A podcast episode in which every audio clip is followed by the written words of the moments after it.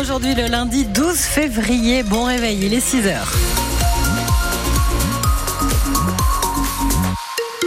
La tendance météo pour ce lundi, c'est pas trop mal. Hein. On aura de belles éclaircies dans un ciel qui reste quand même nuageux, mais c'est une belle journée qui nous attend. Météo complète après le journal.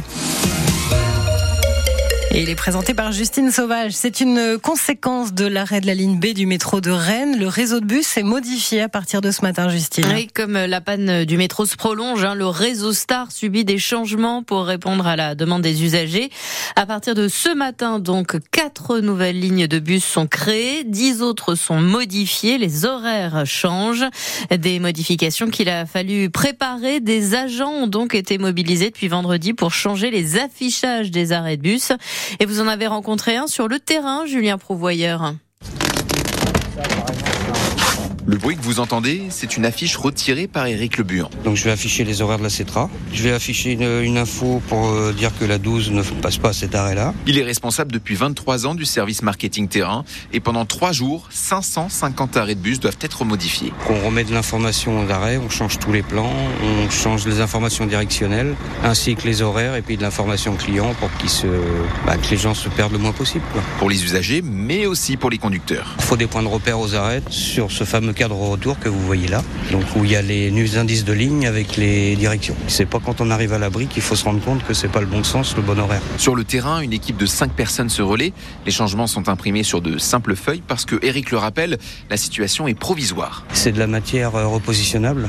Il faut que l'on garde tout ce qui est original pour remettre bah, le jour où la ligne B redémarrera, qu'on puisse remettre rapidement dans les plus brefs délais, la signalétique d'origine, c'est-à-dire les horaires d'origine. Et en plus de ces changements, d'autres agents sont mobilisés sur ces nouvelles lignes pour orienter les usagers. Et tous les changements ligne par ligne sont à retrouver en détail sur francebleu.fr également sur le site et l'appli du Star. Gérald Darmanin est à Rennes aujourd'hui accompagné de Stanislas Guérini. Les ministres de l'Intérieur et de la Transformation de la fonction publique sont attendus à la préfecture de région pour inaugurer un nouveau bâtiment puis décorer des agents. Ils doivent aussi rencontrer des organisations syndicales. Gérald Darmanin qui a annoncé vouloir mettre fin au droit du sol à Mayotte. Un enfant né de parents étrangers sur l'île ne deviendrait donc plus automatiquement français. C'est ce que demandaient certains habitants euh, de l'île face à la pression migratoire venue des Comores. Une annonce saluée par la droite mais qui provoque l'indignation à gauche. Sa mise en place s'annonce toutefois longue car il faudrait changer la Constitution. C'est la journée internationale de l'épilepsie avec en Bretagne de nombreux rendez-vous toute la semaine pour combattre les préjugés sur la maladie. Et l'un des ambassadeurs de cette semaine spéciale, c'est Alexandre Martin, un breton de 40 ans qui souffre d'épilepsie depuis l'adolescence.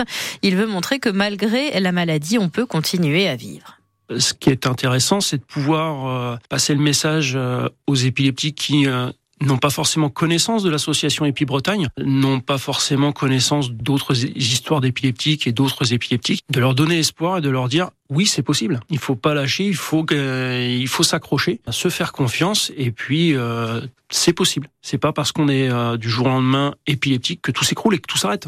Il y a toujours des possibilités, il y a toujours la possibilité de faire plein de choses. C'est retrouver peut-être la, la motivation parce que tout ne s'arrête pas et de se dire que c'est possible. D'autres l'ont fait, donc c'est possible d'y aller et puis bah faut s'accrocher. Et l'association Épi Bretagne organise des ateliers, des conférences dans les hôpitaux de Rennes, Saint-Brieuc, Saint-Malo ou encore Lorient. Euh, un stand d'information doit aussi être mis en place au centre commercial Alma à Rennes vendredi prochain. Vous y retrouverez Alexandre Martin et vous retrouvez d'ici là son portrait sur francebleu.fr. Vous vous souvenez peut-être la semaine dernière, on découvrait que la moitié des Français avaient été victimes d'un piratage de données informatiques via deux gestionnaires de mutuelles de santé, via Médis et Almeris eh bien normalement vous avez été prévenu si vous êtes concerné euh, par ce vol euh, de données. Il existe aussi désormais un formulaire en ligne à remplir si vous voulez porter plainte. Vous pouvez aller sur le site internet cybermalveillance du gouvernement. Alors que dans moins d'un an, on ne pourra plus louer ou vendre de logements considérés comme passoires thermiques avec une note G, le ministre de la Transition écologique veut changer les règles des diagnostics énergétiques. Christophe Béchu l'annonce dans le journal Le Parisien et Cyril Ardos la concerne principalement les petites surfaces de moins de 40 mètres carrés. Dès cette semaine, vous allez pouvoir vous rendre sur le site de l'ADEME et recalculer votre DPE en entrant le numéro unique qui figure sur votre diagnostic. Le ministre de la Transition écologique, Christophe Béchu, indique dans Le Parisien que 140 000 logements de moins de 40 mètres carrés devraient gagner une à deux places dans le classement. La faute a un biais de calcul jusque-là. Selon lui, plus la surface d'un logement est petite, plus la part de l'eau chaude pèse sur son classement, et ce, en raison de ballons d'eau chaude surdimensionnés. Il cependant attendre le 1er juillet pour que le correctif entre officiellement en vigueur. L'interdiction de signer un nouveau bail pour les logements classés G, elle, sera bien effective le 1er janvier prochain. En revanche, le ministre précise qu'en cas de reconduction d'un bail, le propriétaire ne pourra pas être tenu responsable de louer une passoire thermique si le locataire refuse de déménager le temps des travaux. Christophe Béchu veut aussi créer un crédit pour aider les ménages à accéder à la propriété. Avec ce prêt, les acheteurs rembourseraient 80% du prêt. Les 20% restants seront remboursés au moment de la revente. Cela permet d'acheter plus grand. Et encore une victoire du Stade Rennais au compteur. Les Rouges et Noirs enchaînent en effet les succès. Hier après-midi, c'était au Havre lors de la 21e journée de Ligue 1. Ils se sont imposés 1-0 grâce à un but de Benjamin Bourigeau à l'heure de jeu. Ça fait 8 victoires de suite toutes compétitions confondues, 5 en championnat.